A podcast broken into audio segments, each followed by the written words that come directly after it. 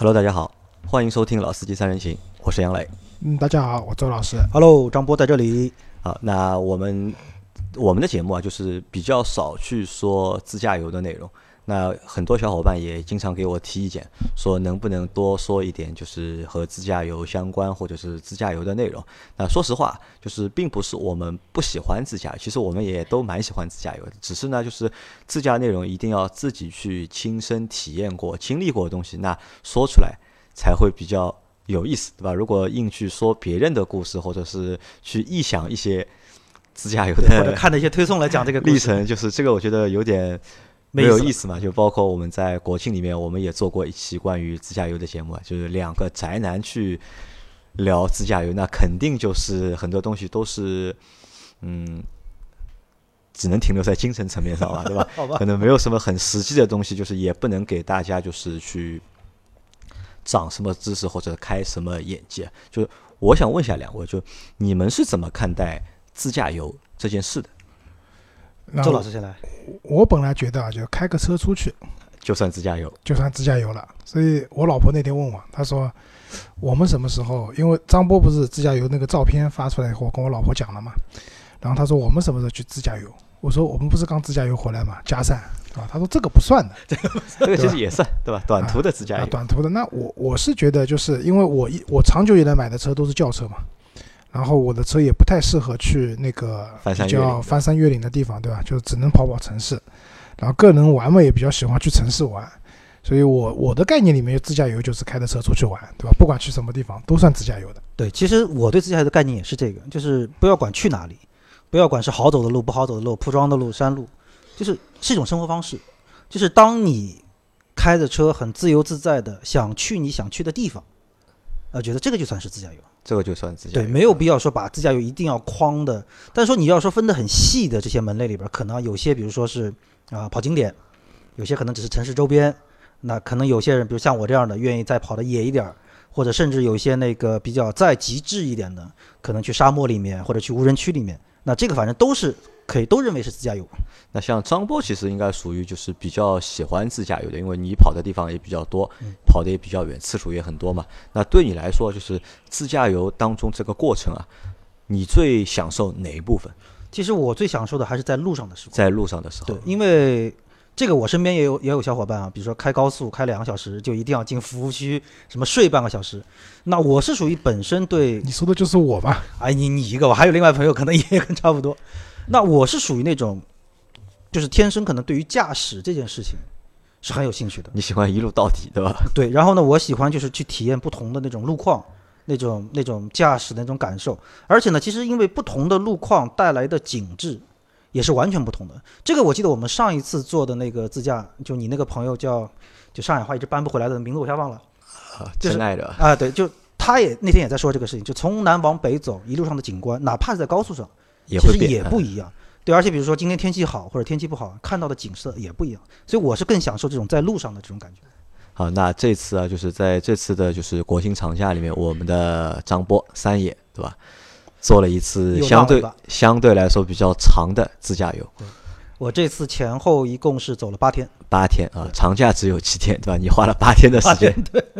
那和大家来介绍一下吧，这次自驾游的情况。好，其实这一次自驾，呃，当时定了一个很粗的一个目的地，就是湘西，因为那个地方呢，就是说自古以来啊，过去的说叫匪患横行，其实呢，也就是山水就比较险恶一点，所以呢，就是我又本人对湘西剿匪记，嗯。对什么乌龙山剿乌龙匪记，山剿匪记，对，那乌龙山我们这次也我这次也经过了，也在那地方过了，然后就说定了这么一个大的目的地，然后呢就往那个地方赶，呃那，怎么会定在那个方向呢？是其实应该这么说，就是今年其实我其实不太推荐大家今年去四川，就是从今年年头开始，整个四川那边的气候就不是太稳定，雨水似乎也比往年偏多，包括今年的降雪，包括雪量，其实是比往年偏大的。而且呢，因为四川那个地方呢，整个一个地形就是说灾害地质会比较多一些，所以说呃，今年可能你像雨水再多的话，山这样这种地质结构，水一旦吸饱了之后，就很容易有塌方、滑坡这样的事情产生。那在那个地方一堵车、一修路之后，可能就两三天、三四天就只能堵在路上。所以我今年是不太建议大家往四川那个地方走。再加上说长假期间去四川的一定会人满为患，就包括前段时间大家可能看那个什么头条或者什么抖音，也注意了什么就是折多山那边往什么往康定就那边大雪封路什么多少台车堵在上面。啊，四天了，对吧？我在这堵了四天了，我要回家上班，对吧？对，所以我真的是今年我是不太建议走那条线。那这条线避掉之后呢，实际上往西藏那个地方，因为可能就是这两年一直在跑，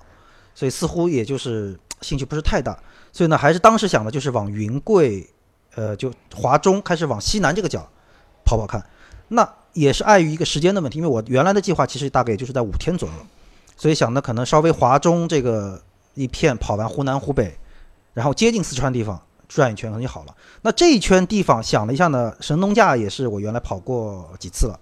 所以就想着也避开湖北这一段，那往湖南走一走，所以湘西就是自然而然就跳到我的目的地上来了。啊，那这次就是你开了一台什么车？是你自己我的撼路者你的撼路者对啊。那在这个就是自驾的车子的选择上面，那你你是有什么推荐吗？呃，其实我是觉得说，呃，根据你自驾的这个目的地不同，你比如说你会比较偏向于走景观的，那可能比较多是走那些铺装道路、高速公路。在这个情况下，其实轿车的舒适性也好，呃，操控性也好，包括停车的各方面便利程度会比较高。那比如像我这样会走一些山路比较多，然后可能会去一些基本来说没有游客踏足的这些地方。那在这种情况下呢，我是觉得 SUV 尤其是像我这种就带大梁的相对比较硬一点的 SUV，可能会对于路况的适应性、通过性会更好一些。就非铺装路面会多一点，对吧？对我这次基本上一半的路程以上都是非铺装路，就一。半的路程是非铺装路对啊，那可能就在这个情况下面，就你那台车，我觉得应该是优势发挥的很明啊，显。对对对，就不管在山路上的整个一个提速，包括在有一些颠簸路段的，包括一些涉水路面的一些通过性，呃，动力情况等等各方面，确实是还是让我很舒服。就这里就证明一点啊，就是对于自驾游喜好去的地方不一样，对吧？用的车也不一样。你你对你买车的风格取向也会有很大的不一样。对，所以这个也是我们节目里一直在谈，包括周老师，包括我们大家都在说，就是你不要问我我要买什，我该买什么样的车，而是你要先告诉我你准备怎么用这台车对然后我们才能有针对性的来说一些介做一些介绍。那这次我其实是，我其实本来我出发我是十月一号出发的，本来想过提前一天走，但是呢，我们也判断了一下说。其实今年的国庆，大家可能都有一个，就这段这两次的长假，大家都习惯于早一天走，早一天回，所以可能在这天走，可能反而会有点堵。所以我是选择了一号上午九点钟多一点，从上海市区出发的。那这次你出去自驾游是几个人？一个人还是呃，两个人，两个人？就是对我还有另外一个朋友，也是男的，也是男的，对，啊，就是两个男的选择了这条线路，那可能我觉得也会和就是你的同伴有关，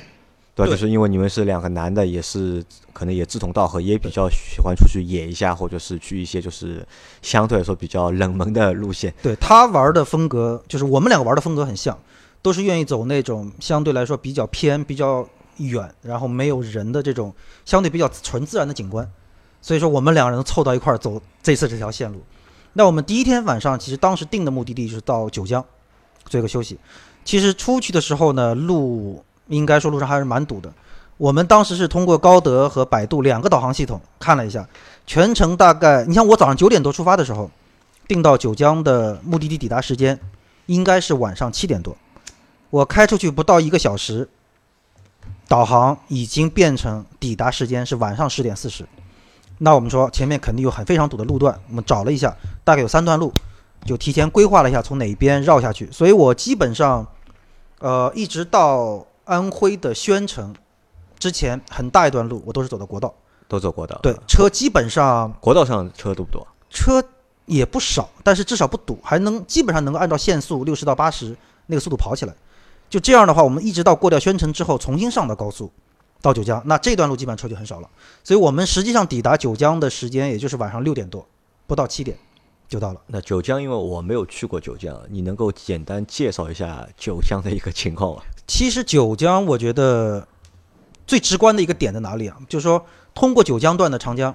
已经是完全的高于城市的这个地平线了，而且高的是非常多。所以大家如果有机会去九江的话，可以去九江大堤看一下。就当年的那个长江那个抗洪，九江那一段为什么就说会险到这种程度？说坚决不能让它垮掉。那个地方一旦垮，那个江水进入城市的速度会非常非常的快，就一旦堤垮了，防都防不住。城市就淹了，对吧？应该说就是瞬间就可以被淹掉。因为是那里因为地势太低还是怎么样？因为它那段的水流相对已经比较平缓了，所以说呢，泥沙的淤积已经非常厉害了。那你泥沙淤积之后，就是经年累月的之后，嗯所以整个水位的这个拔高拔得非常高，所以基本上九江那一段大堤，你如果从大堤的下面走台阶上去的话，大概要走二十多分钟。所以站在那个上面，你再去衡量一下江水的高度和城市的高度，其实你会有种畏惧感。所以这个时候你才真的能理解到，就是当年抗洪为什么对九江段说每年抗洪对九江的重视程度会这么高，真的是非常非常容不得一点点的马虎的这个地方。那在九江你停留了多久？九江我就停了一个晚上。停了一个晚上，那其实也没有晚了，就是其实因为九江，我原来在九江，包括南昌、包括瑞昌、樟树那边，因为原来因为工作的关系出差嘛，也去过好几次，所以说对那边的还是比较熟，所以也没有做太多停留。但是呢，当吃到那口江西菜的时候，还是很熟悉，因为我其实在我这辈子，我是九七年、九八年第一次出差去江西吃饭，第一天晚上吃完之后。第二天我说我绝对不能再吃辣的了，因为就觉得火烧火燎的那种那种苦，然后呢就是很痛苦。啊，痛苦。然后我就跟那个第二天我就吃完炒面嘛，我就跟那个服务员说，炒面千万不要放辣椒。他说这样你自己跟去跟厨师说。我好，我站在厨师边上，我说师傅炒面不要放辣椒，没问题没问题。然后开始油什么蒜，咵一把辣椒。我说师傅，我说了不要放辣椒。哎呀，他说小伙不好意思啊，这个舒服了。所以你想就是，但是啊，我第一次去江西，在樟树那边待了四天，回上海之后，吃家里的饭菜，太淡了，对吧？寡淡无味，没有那勺辣椒就已经吃不下饭了。所以那一那一口菜进到嘴里的那个感觉很熟悉。那在九江有什么好吃的东西？九江其实怎么说？呃，江西菜的话，第一个是以辣，那可能现在就是还会用点泡椒，因为我我其实，在对江西菜印象最深的一道菜，是我当年在瑞昌吃过一道菜，叫三勺半，它实际上就是用的猪肠的最薄的那一段。所谓的三勺半呢，就是说猛火油热了之后，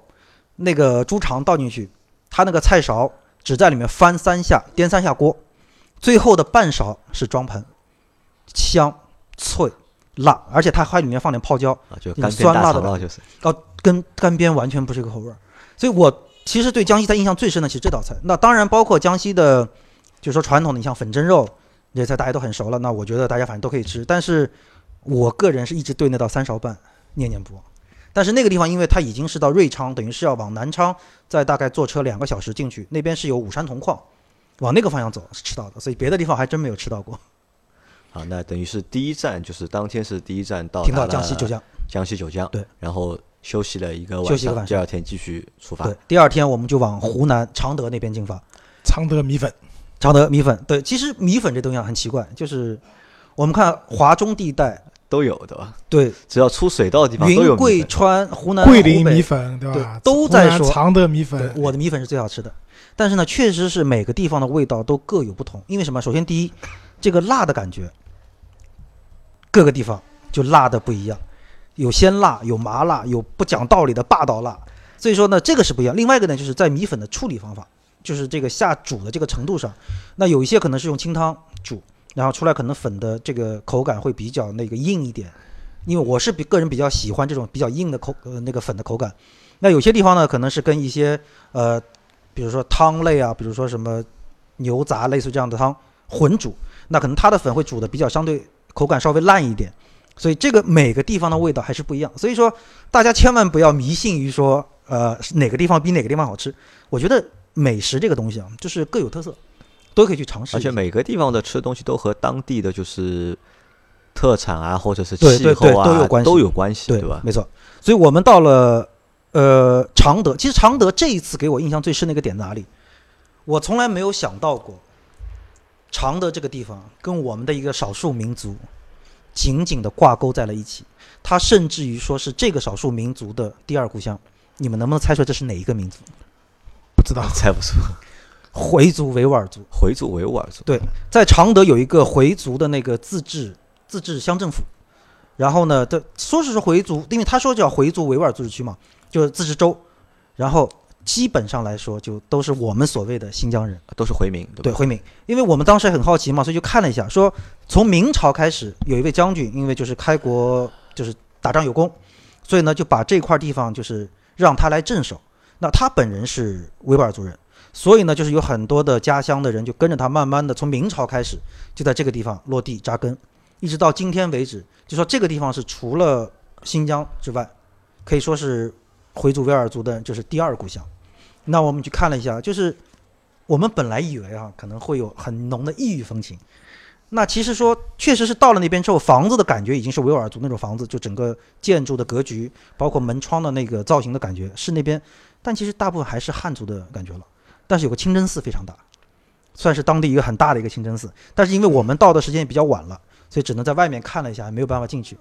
那基本上你们都是在前几天都是白天开车，晚上到达目的地。对，其实因为就是说我一直在说我我比较享受在路上的时光嘛，所以真正的那个地方晚上到的，对我们来说可能只是一个休整的这么一个过程了。那更多的看景也好，去感受也好，还是在沿途路上，在路上，对吧？对所以常德这边我们出来之后，其实第二天我们就往泸西那个方向赶，也就是到了我们所谓的湘西的湘西这个地方。呃，湘西那边实际上是土家族和苗族的一个自治区。那其实有一点也是跟我们原来可能就想的有点偏差，就是我们也觉得可能跟贵州一样，那边会这个少数民族的这些特色服服饰，装啊，生活习惯啊，对吧？对，会保持的比较好。但其实去了之后，发现那边其实很多也是基本上是以汉就汉化为主了，当地东西保留的不多。那你像泸西这种城市的话，真的很舒服，生活节奏也好，包括大家的状态也好，就非常舒服。包括离泸西不远的那个吉首，呃，我们在那个城市是一条大河，从城市中间穿插而过。那桥呃河上面会有很多造型各异的那些桥，也是很有历史了。然后就是已经很少见到的妇女们用那个棒子打衣服、洗衣服，洗衣服，在路边也有，也保持的非常好。然后老人们也都不着急，就是在阳光下面打打牌、喝喝茶，然后呢，小孩儿可能就围着风跑。就你突然会觉得说，当当我们在上海这样的大城市里面，被被种种的压力所包围之后，一到那个地方，一看到那种状态，你突然会觉得，原来生活其实是可以更放松的，并不是说一定要像我们这样的节奏这么快。所以我当时干了一件事情，就是在那个河边，阳光下面，我做了就什么事都没有干，傻坐了差不多三个小时，就是看着来来往往的这些人，看着大家很悠闲的那种生活状态，就我觉得我的整个人的状态就全部慢下来，那你去这些地方的时候，有没有去参观景点什么的？几乎没有。几乎没有，几乎没有，因为我是觉得说，第一，景点的话就意味着很多人、很多车；第二一个景点，其实现在现在的我们所谓的很多景点，人工的痕迹太重。呃，我我个人是觉得说，当然不是说人文的东西不好，但是如果说你真的是很纯古色古香的，我还是很有兴趣去看。包括我们这次在湖南湘西那边有很多的苗寨，包括我们原来我原来在四川那边看到很多羌寨，那真的就是很原始的那种状态。那这个我觉得去看一下、参观一下还是很有意思。但是现在很多景点，包括你像那些土家楼，就是福建那边那个围楼，像这种东西就已经开始有更多的旅游的东西介入进去之后，商业气息就会太浓，反而会让你觉得缺了一点味道。就包括我们有的时候可能在上海周边那些古镇、水乡，最好的时候是什么呢？其实恰恰是晚上七点半以后。人最少的时候，游人已经走完了，然后这个地方的人开始生活节奏慢慢回归他原来那个状态，你突然会觉得哦，原来这个才是他该有的味道，而不是白天那么喧闹的那种状态。然后呃，其实关于泸西啊，我想说它边上一个地方叫宝镜，宝镜呢，它边上有几个村落是以金木水火土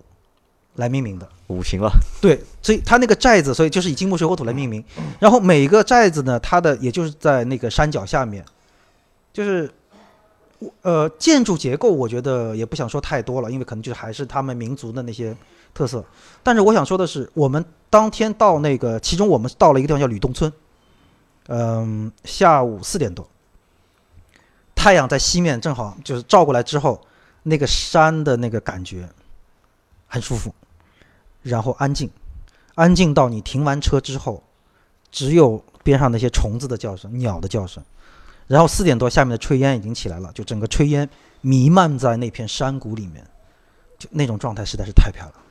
然后我们在当地还碰到了从重庆开车过来的，因为他们离重庆不远。那呃那几个大哥看到我们的车牌子说：“你们是回家还是来旅游？”我说：“我们从上海来旅游的。”你们怎么会开车开那么远跑到这个地方来？我们说：“对啊，我说我们就喜欢这种这种没有太多游客的地方。”然后大家还聊得很，那个大哥也是全国各地开车到处跑，就聊得还很热情。所以我觉得在路途上的这种小的沟通和交流啊，就也会让你觉得很舒服。但是就是当时的那一幕，就炊烟在山谷里面弥漫那个状态，我觉得我我没有办法用语言，或者说用照片，或者用视频，来让你真真的体验到那种那种感觉，那种放松。因为其实那个感觉，我觉得并不是景给你的感觉，而是你看了这个景之后，心里面产生的那个感觉。我觉得啊，就是波波以后出去啊，可以考虑啊带架无人机这个是我这次非常遗憾的一件事情。啊，对，因为你刚才讲了很多啊，我今天脑补啊，就是比如说你去的很多地方，包括你说去那个九江的那个大堤，对吧？很高，这个时候我不知道那边能不能放无人机啊，就无人机出去以后，就是一个上帝视角拍下来，对吧？一定会很美。对就是你想，我刚才说在那个就是吕洞村这边这个景色，我觉得无人机飞起来之后那个状态，因为其实我们当时的高度已经是在一千八百多米的这个海拔了，然后呃，其实我们前方还有几座很巍峨的，因为湘西那边的山相对来说还是比较险，所以说呢，整个感觉还是比较 比较壮观。那如果这个时候真的我，所以我这次真的很后悔，我说我这次回来一定要想办法先弄一个无人机。很多的东西不是说一不用想办法花钱买就可以了。啊这钱是个问题。呃他指的想法就是不花钱，哎，这这个是很重要的一点。好，那我们其实当天我们在那个宝鸡那边的时候，那个大哥就在跟我们说，他们是从龙山那个方向上来的。那其实本来的计划里呢，龙山龙山只是我们一个经过的一个地方，但既然说那个大哥说了一句呢，那我们就想说去看一下。第二天走一走。但是呢，我们其实当天晚上也不说犯错误啊，就说因为我们的习惯都是走到哪儿算哪儿嘛，我们就顺着那条沿山的路一直开，然后突然发现我们去的那个方向，就那天回程的路上已经经过龙山了。然后其实是晚上五点多，你知道在那种山里面绕盘山公路，而且周围又很安静，山里面的温度差那个是呃那边的山里面温度差个呃五十五六度左右，车窗摇下来，就那个状态就已经已经很棒了。但其实龙山对于我现在留下的概念来说，真的也不是说某一个景点特别怎么样，而真的就是那种山里面那种状态，从刚才吕东村延续的那个状态，包括看着夕阳在慢慢的落下去，给心里面那种震撼那种感觉，就这个是给我留下最深的一个影响。然后从这里出来之后，我们还中间做了一件事情，就我们当时其实，在路过从吕东村出来之后，我们路过了一段小铁路。当时呢，就是我同行的那个朋友，因为他对铁路、火车这个比较痴迷，他说我们去拍点照片。我们说好。去了之后，然后跟那个站长也聊了一下，说这个站呢，实际上已经是，呃，怎么说，全国为数不多的剩下的这样绿皮小火车的老式的火车，非常老，就是绿皮车，也没有空调，就是电扇，然后全程呢可能都是有一些村民挑着自己的农作物，呃，可能挑到别的地方去卖，车商上也可以卖，然后大家还可以反正就抽烟什么都可以。那我们说感受一下，因为我当年其实出差最早的时候，九七年开始出差，基本上都是以这种火车为主，所以说会有一种回忆吧。我们说我们就再感受一下，所以我们当时买了一趟车，吉首站到麻阳，你们坐了多久啊？呃全程大概就两个多小时。两个多小时。你们猜一下票价多少钱？应该蛮便宜的。十块钱最多了吧？我觉得十块钱，十块钱，三块钱，三块钱。三块钱，三块钱，基本上是两个小时二十分钟左右的车程。多少公里啊？有呃，多少公里我还倒真的没算，因为我们吉首到麻阳等于是在我们一百公里应该有的吧？我觉得。一百差不多。最多了，因为它中间要停的。而且这个火车也开不快嘛而，且这种火车是站站停，站站停。所以就那种状态，就是当你在那个很小的一个候车室里面，看着大家啊、呃有背孩子的、带孩子的，就背着孩子的什么就，你突然发现哦，原来就是所谓的老百姓的过日子，或者说中国这么多年以来，就这个地方会给你感觉，其实跟时代会有一点脱节。除了现在年轻人身上穿的服饰会好像还呃比较时髦一点之外，很多东西都还是原来那个状态，他们没有因为时间的改变而去改变太多。所以在这条线上，我其实就是拍了几张照片，然后就很安静的坐在那个角落里，看着周围的人在聊天，在说话，然后可能思绪也慢慢有点放到过去那种状态。就这个事情其实也算是，因为那个站长也在说，他们这条线现在一天就是早晚两班车，没有更多的车了，而且说保不齐再过多久之后，就这个站可能也就废弃掉不用了，所以这条线路基本上就退出了。但这条线呢，其实现在还是有车跑，从上海南站出发到湖南岳阳的车会经过，还会走这条线，但这些站已经全部都荒废掉了。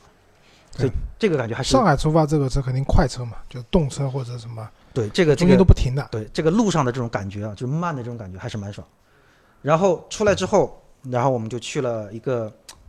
算是我们行程中的唯一一个景点吧，唯一一个景点。叫德夯苗寨。德夯苗寨。德，夯苗寨，但其实呢，这个苗寨我们并没有进去，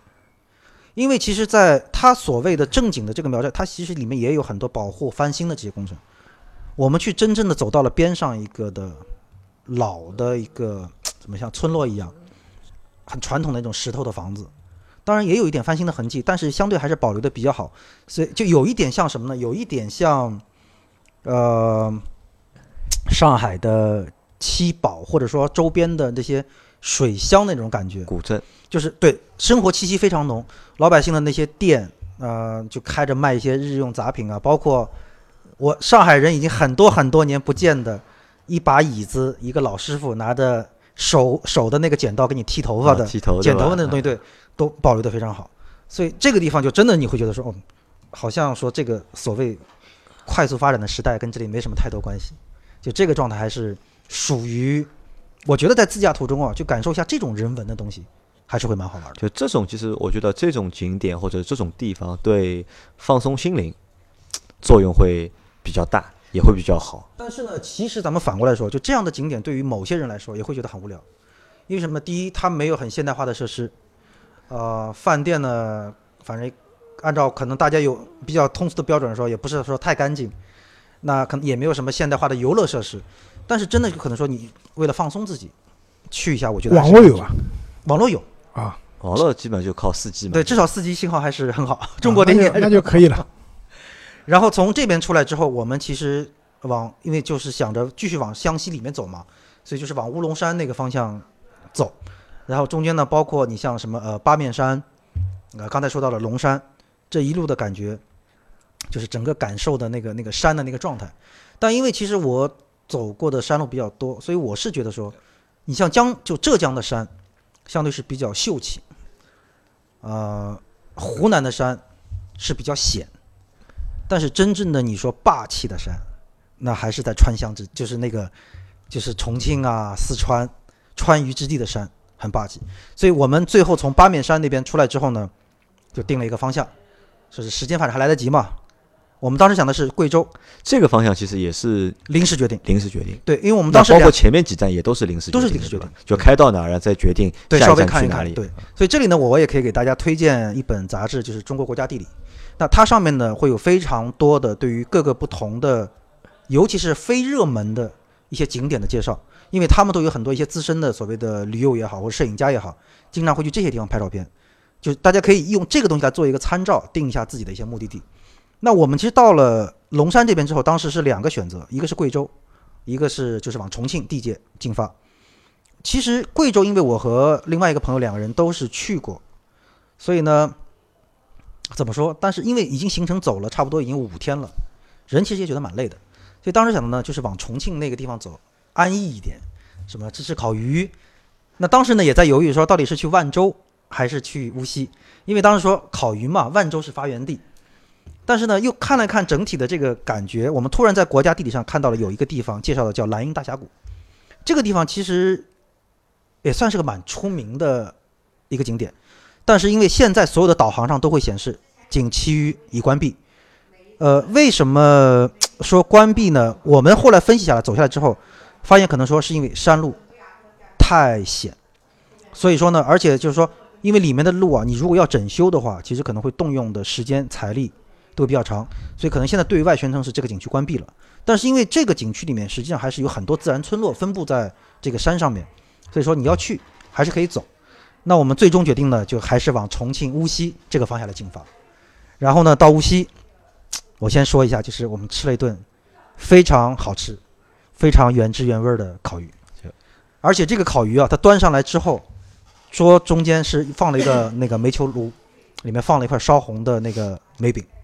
就当那种红红的那种火光那种温那个起来了之后啊，再配上那么烤鱼，你会觉得特别香。他那个鱼用的是什么鱼啊？是他那个鱼，那个鱼还真叫不上来名字。他们说了一个名字，我完全没有搞明白。那个鱼，那鱼还不小，而且肉质也非常嫩，张波这一顿吃完以后，满血复活。满血确实是满血复活。而且就在这种地方吃饭的一个习惯是什么？就是在大家坐下来之后，先给你上一壶茶，然后丢一大包瓜子，你慢慢吃，然后你听着身边大家的那种就是重庆，因为呃无锡那边基本还是以重庆方言，就聊天，然后说一些家长里短有的没的那个事情，包括小情侣在那边可能吵架也有，就整个这个状态就很放松。然后其实这顿烤鱼当时印象深，但是没有我回上海之后印象深。为什么？我回上海正好赶上降温，那天晚上我在公司里冻的就就已经不行了。回家之后理照片嘛，又发现一张照片之后，突然看到那个那个烧红的那个煤球炉，我觉得那种温暖真的是不一样，从内从内往外发出那种温暖。那这是你的最后一站。这个对，算我们这次的最后一站了。那这那天是几号？你到那里的是我到无锡的时候是六号，六号，然后那就是无锡待了多久？无锡实际上等于是待了两天一夜，两天一夜，两天一夜那就等于七号的话就哇，基本上算是回程了。回程其实我们定无锡这个方向也是考虑到回程会方便一点，因为如果去贵州的话，再往上海回，可能又会距离拉得长一点。那其实到无锡之后呢，我们就去了那个兰阴大峡谷。整个大峡谷真的只能用两个字来形容，那就是霸气。那个山的造型，整个那个海拔，而且你像我在无锡那边开车，基本上的上坡的坡度都是在七到十一度之间的坡度，算是还是蛮陡的。就正常来说还是蛮陡的坡，而且其实上山的路基本的车的宽度，会车的话，一定要在它的弯角会比较宽的地方，或者说它在中间会有一些会车区，一个停就是一个往前进，一个往后倒，这样才能会车。所以山路还是比较险，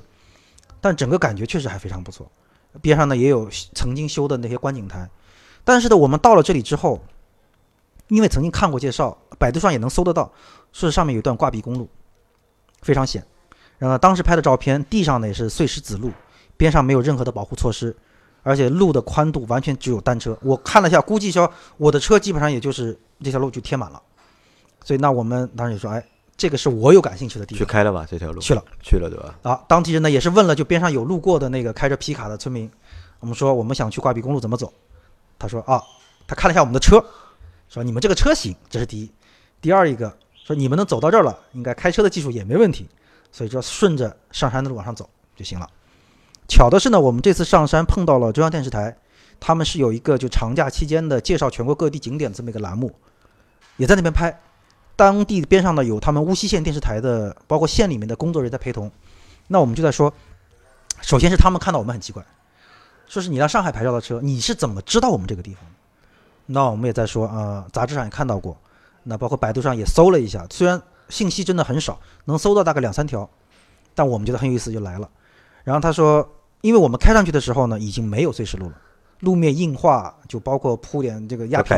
都做好了，边上呢也有一点小护栏，虽然也不高吧，大概也是我的车轮的三分之二个车轮这么高，但是好歹是有一点东西了。那县政府的人也在说，说这个地方是他们今年一月份刚刚做的路面硬化，为的是什么？为的是让这个地方能够更好的发展。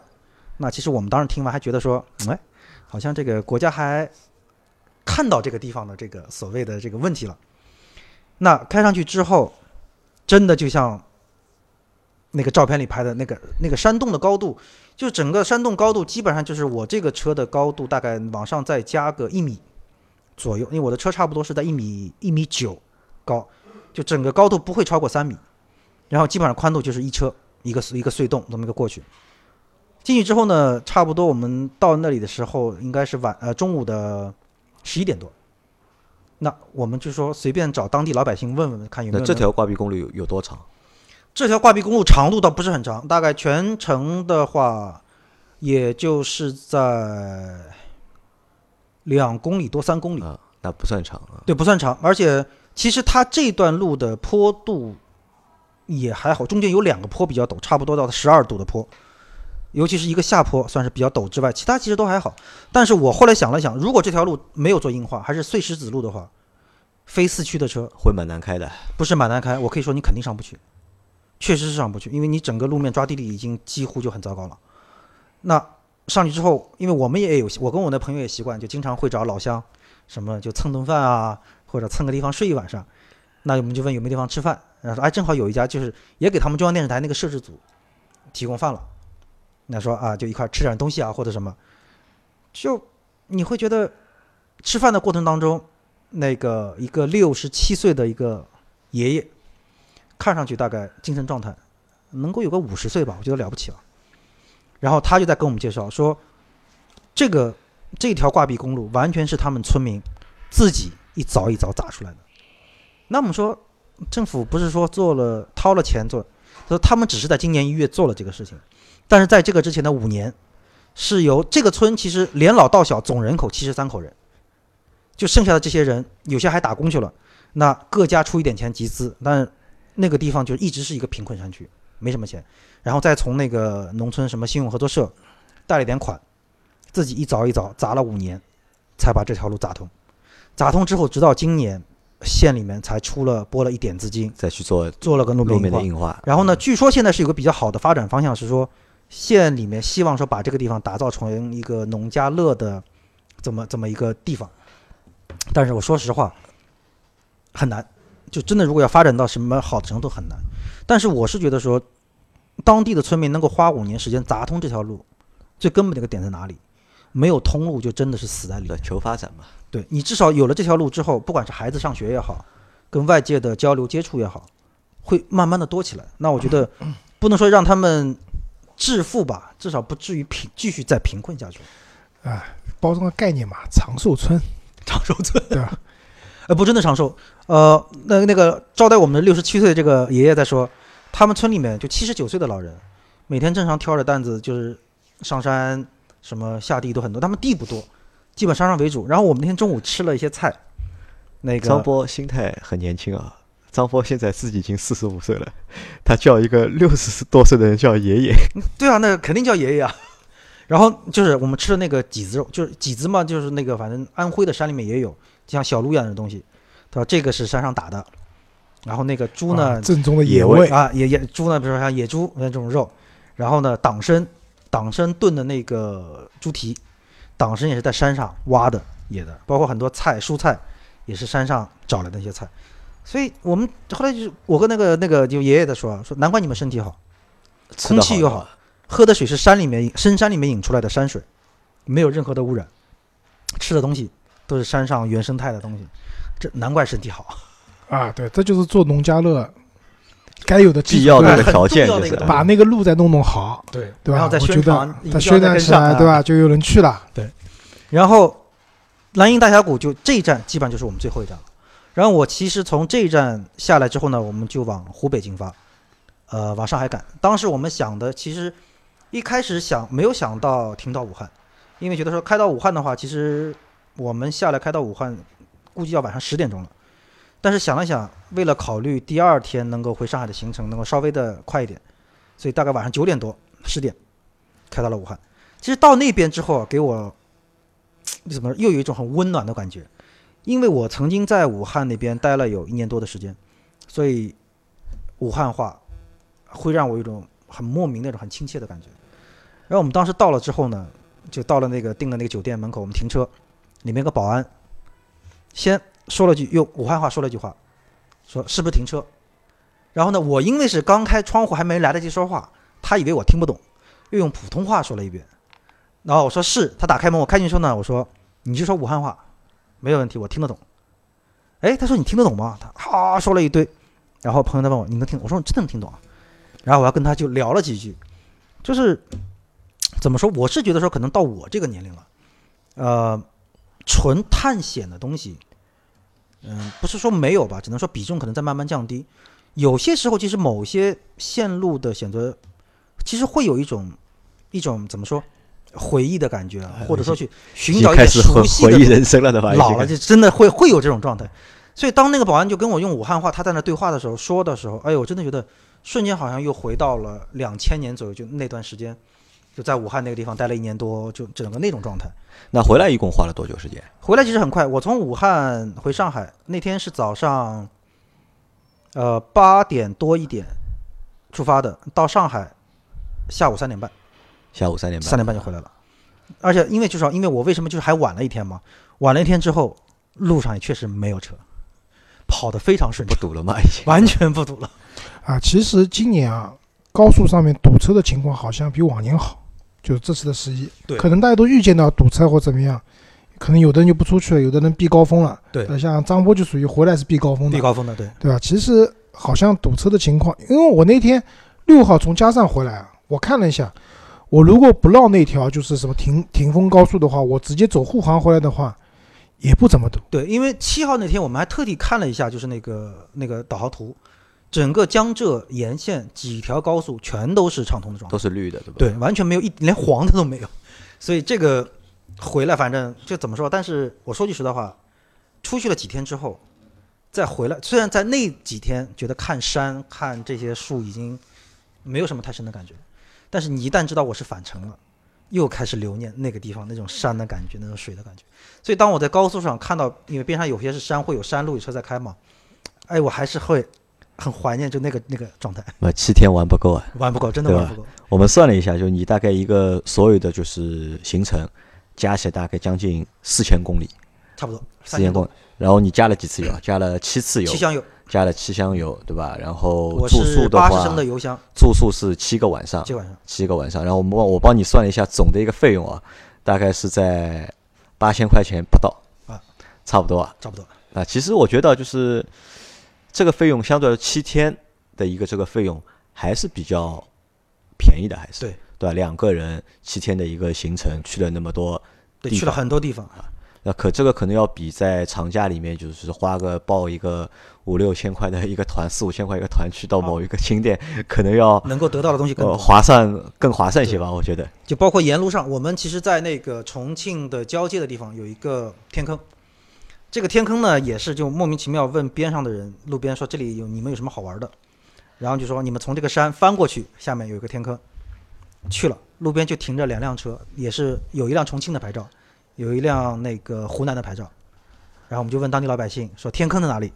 老百姓往上指，你就顺这条路往里走，走了大概步行差不多下去有二十多分钟。很原始，就是真的是纯自然形成的一个天坑，而且要有那个天生桥，所以因为一般来说呢，能看到天生桥的，就天坑很多，但天生桥不多。什么是天生桥？天生桥就是整个一个自然形成的一个石桥，就把两个就天坑的两边连通了。就这个同时能够出现的地方不是太这个就叫大自然的鬼斧神工，真的是鬼斧神工，对吧所以我们后来也开玩笑在说嘛，就说湘西原来说闹土匪，就是你不闹土匪，我觉得都对不起这个地山貌了，对吧？对，你说把这个地方安营扎寨，躲在里面，鬼都找不到你，易攻难守，对吧？真的是易攻难守。我们说，就整个天空进啊，易守难攻易。守难攻，就那个地方站两个人足够，因为那条路要走进去的话，只有一个人宽，而且你还必须要扶着边上的岩石，所以你想攻上去，除非你说你用炮把它轰平了。在冷兵器的那个时代，或者说那个火器还就是那个武器还没有精良到这种现代那种程度的情况下，那个地方你说要攻进去，几乎不太可能。呃所以张波回来之后就理了个头发，对吧？就匪气又重了一点，是吧今天来？到我们办公室之后，一看就是一身匪气，对吧？大果花臂，果然是从那小个小，平头，对吧？果然是从那个地方回来的，是吧？对。基本上形成就是但是。那个天坑好像蛮热门的，因为我公司我以前的公司那个时候组织去重庆旅游的一条线路里面，就是有这个那个地方有两个天坑，你去的那个应该叫五龙，有一个啊，是对我们去那个叫五龙的天坑，那个是一个很大的一个景点，但是这个是纯天然，就是啊完全不这是出名的啊不出名的天坑，虽然说没有那么怎么说，呃，没有那么其实五龙那个天坑也是因为就两部电影嘛，就是有一个变形金刚好像在那里拍过一次，还有之前有一个什么就武侠片的一个就嗯。就这个天菊花台是陨石砸出来的不啦？呃，不一定是陨石，因为我看 我们看的那个我们去的这个天坑，基本上就是纯造山运动，哇，就是造成了那种，因为这种地形结构的话，就往后延伸的一个极致，其实就是张家界，包括天门山那个，因为我们当时在那个在聚首那边，就是李东村那边，我们前方的山顶其实也有一个石门，纯天然形成这么一个什么，所以这种地质结构演变过去就是张家界。那这边所以说是纯地形的地貌运动造成了这么一个天坑的结构，所以很多的崖壁都很险，很垂直，所以你完全没有办法说通过什么别的渠道去过去，只有那边边上贴着山壁的一些小路，然后上面呢，因为我们去两天倒真是没下雨，就我们还在说如果下雨的话，山里面这个水啊，对，汽，跑山路就是遇到下雨是最麻烦的一件事情。其实我本人很喜欢。你喜欢？就为什么呢？因为知道我们看山可能是很雄伟啊，或者怎么样，但是当你山下雨之后有水汽蒸腾，云雾出来的那个那个感觉，嗯那种美，光的折射就不一样了，就完全又不一样觉不一样，对对？而且这样的之后呢，因为你像在八面山这边，它里面会有很多的那个自然的那个瀑布吹了，包括这个天坑，其实我们当天去的时候，小水珠挂了一层，但是如果说前两天如果下过雨的话，那边水量会很大，那感觉又会不一样，就有这种水帘洞的感觉。啊人间仙境，对吧？对就像我那一年就去一个地方，就是一个湖镇嘛，边上一条湖，然后因为也是下雨啊，怎么样，就是它的水汽很大嘛，就早上起来以后看到哦，这个湖上面烟雾缭绕，其实都是水汽，对，然后感觉像人间仙境一样的，又别有一番风味。对但是啊，就走完这些地方之后，我还不得不说一句话，就说，呃，重庆那边就给我的感觉，整个城市的感觉啊，很干净，很舒服。但是呢，实话说，呃，江西包括湖南 有很多城市，可能就是这两年因为要发展嘛，所以说工地啊、基建啊项目非常多，所以整个搞的这个城市啊，就是怎么说灰头土脸。那都会有这样一个过程嘛，有这么一个过程大建设的过程，当中，对，都会比较脏、比较乱对。所以我们有的时候也在说，哎，这个地方为什么要建设？保持它原生态不是挺好吗？那其实我们反过来说，我们如果是在那边生活的人，我们也是希望有发展，因为我们所谓的风景是别人每天过日子过看够的东西。我们的风景是别人的日常嘛，对，就是我们看，可能在上海，我们看高楼大厦已经没有任何感觉了。